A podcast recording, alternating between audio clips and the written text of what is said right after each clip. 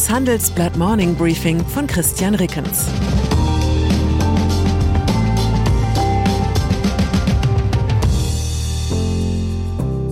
Guten Morgen allerseits. Heute ist Donnerstag, der 10. November 2022. Und das sind unsere Themen. Kryptokrise. Wie geht es weiter für Bitcoin und Co? US-Wahlen. Wie geht es weiter für Trump und Biden? Rückzug. Wie geht es weiter für Russlands Armee? Nach einer kurzen Unterbrechung geht es gleich weiter. Bleiben Sie dran. Die deutsche Wirtschaft steht vor neuen Herausforderungen. Und Sie möchten aktiv die Zukunft mitgestalten? Dann sind Sie beim Handelsblatt CFO Summit 2024 genau richtig. Erleben Sie hochkarätige Speaker und CFOs renommierter Unternehmen wie Amazon, Google oder SAP. Seien Sie Teil dieses exklusiven Gipfeltreffens am 11. und 12. Juni in Düsseldorf. Mit dem Code Podcast sparen Sie bei der Anmeldung 15%. Alle weiteren Infos unter handelsblatt-cfo-summit.de. Krypto. Eine Scheinwelt zerbricht und wir reden hier noch nicht über die von Donald Trump. Die Übernahme der angeschlagenen Krypto-Handelsplattform FTX durch den Marktführer Binance ist am späten Mittwochabend gescheitert. Die Kurse von Bitcoin und Co. sind auf Talfahrt, erste Blogger schreiben vom Lehman-Moment der Kryptobranche. Binance teilte auf Twitter mit, man habe die Bücher von FTX geprüft und daraufhin Abstand von einer möglichen Akquisition genommen. Es heißt, die Probleme sind außerhalb unserer Kontrolle und übersteigen unsere Möglichkeiten zu helfen. Die Investoren von FTX bereiten sich auf einen Totalausfall vor. Das gleiche müssen wohl die Kunden die noch Assets auf der Börse haben. Die jüngste Kehrtwende brachte erneute Kurseinbrüche auf dem Kryptomarkt mit sich. Der Bitcoin, die größte und älteste digitale Währung, fiel unter die Marke von 16.000 Dollar. Das ist der tiefste Stand seit über zwei Jahren. Midterms. Über 24 Stunden nach Schließung der ersten Wahllokale ist die Parlamentswahl in den USA immer noch nicht entschieden, doch eine Botschaft ist klar. Die vielbeschworene rote Flut bleibt aus, wobei Rot in den USA die Farbe der erzkonservativen Republikaner ist. Der Ausgang der Wahl im Senat könnte dabei allerdings bis in den Dezember offen bleiben. Im US-Bundesstaat Georgia scheint nach Auszählung von 99 Prozent der Stimmen weder der demokratische Amtsinhaber Raphael Warnock noch sein republikanischer Herausforderer Herschel Walker ein Ergebnis von mehr als 50 Prozent erreicht zu haben. Deshalb könnte eine Stichwahl am 6. Dezember nötig sein.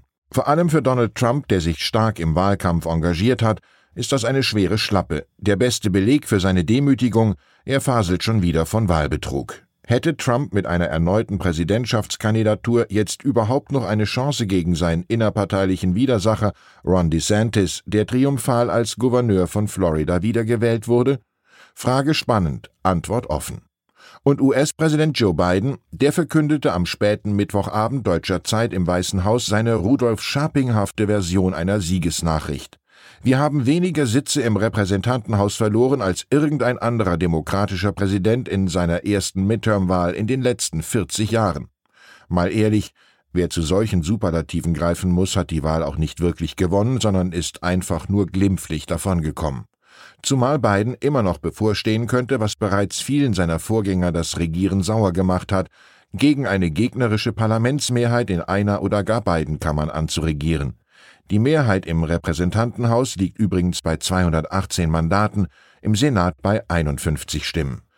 Unsere Washington-Korrespondentin Annette Meiritz warnt deshalb, Biden sollte das Wahlergebnis nicht als Mandat für eine erneute Kandidatur missverstehen, sondern lieber die Gunst der Stunde nutzen und 2024 einer jüngeren demokratischen Kandidatin oder einem Kandidaten Platz machen. Russland. Den richtigen Zeitpunkt für den eigenen Abgang hat Wladimir Putin um mindestens eine Dekade verpasst. Gestern war Russlands Dauerpräsident auffällig abwesend von den russischen Fernsehschirmen. Sein Verteidigungsminister Sergei Shoigu musste stattdessen in einer sorgfältig choreografierten Lagebesprechung mit seinen Generälen den Befehl zum Rückzug aus der ukrainischen Gebietshauptstadt Cherson erteilen, wohl um die russischen Truppen vor einer Einkesselung zu bewahren. Wird dieser Befehl tatsächlich umgesetzt, die ukrainische Seite zweifelt noch, dann handelt es sich um die schwerste militärische Niederlage Russlands seit dem gescheiterten Vorstoß auf Kiew in den ersten Kriegstagen. Wie geht der Krieg weiter? Das wahrscheinlichste Hauptziel des russischen Militärs in den kommenden Wintermonaten, die Versorgung mit Wasser, Strom und Wärme in der Ukraine immer wieder zu unterbrechen. Guntram Wolf, Direktor der Deutschen Gesellschaft für Auswärtige Politik, sagt, die Zerstörung zentraler Teile der Infrastruktur beeinträchtigt die wirtschaftliche Überlebensfähigkeit der Ukraine. Putins Kalkül, je mehr Zerstörung russische Raketen anrichten, je teurer der Wiederaufbau wird und je mehr Ukrainer nach Europa flüchten, desto eher wird die Unterstützung für Kiew in der EU und den USA bröckeln. Ohne die Hilfe von außen, das ist sowohl den Russen als auch den Ukrainern klar, wären die ukrainischen Streitkräfte nicht in der Lage, die Invasoren zurückzudrängen. Kirche in der Frage, ob Deutschland Waffen an die Ukraine liefern soll, ist die Synode der evangelischen Kirche in Deutschland weiterhin gespalten. Mit einer anderen politischen Festlegung hatten die Kirchenparlamentarier gestern kein Problem. Die Synode verabschiedete die Forderung nach einem allgemeinen Tempolimit von 120 Stundenkilometern, außer für die Männer und Frauen der Kirche selbst, die sollen auf Dienstfahrten nur noch maximal 100 auf Autobahnen und 80 auf Landstraßen fahren dürfen. Mir ist diese Regelung zu pauschal. Warum nicht ein Punktesystem, bei dem man zum Beispiel durch regelmäßiges Kaltduschen das Recht auf Überschreitung der kirchlichen Diensthöchstgeschwindigkeit um 10 Stundenkilometer erwirbt? Überfällig erscheint mir auch eine Sonderregelung für Vikare in Diakonissinnenbegleitung auf Leichtkrafträdern. Und die Logik gebietet, wenn protestantische Gottesmänner oder Frauen im Sinne der Ökumene gemeinsam mit einem katholischen Kollegen im Dienstkraftfahrzeug reisen, sollte Tempo 110 als Mittelwert zwischen protestantischen und allgemeinem Tempolimit gelten, solange die katholische Kirche nicht eigene Temporegeln erlässt. Jesus war kein Gleichmacher. Ich wünsche Ihnen einen Tag ohne Limit. Herzliche Grüße, Ihr Christian Reckens. Zur aktuellen Lage in der Ukraine. Republikaner wollen Joe Bidens Ukraine-Hilfen kürzen. Machtverschiebungen im Kongress könnten die außenpolitischen Ziele des US-Präsidenten gefährden. Europäische Politiker fordern enge transatlantische Kooperation. In vier Tagen 300 Mann verloren. Russische Elitesoldaten beklagen Himmelfahrtskommando. Viele Tote, herbe Verluste beim Gerät, keine Strategie. Soldaten aus dem fernen Osten Russlands prangern ihre Vorgesetzten an. Sie bitten ihren Gouverneur um Hilfe. Weitere Nachrichten finden Sie fortlaufend auf handelsblatt.com/Ukraine.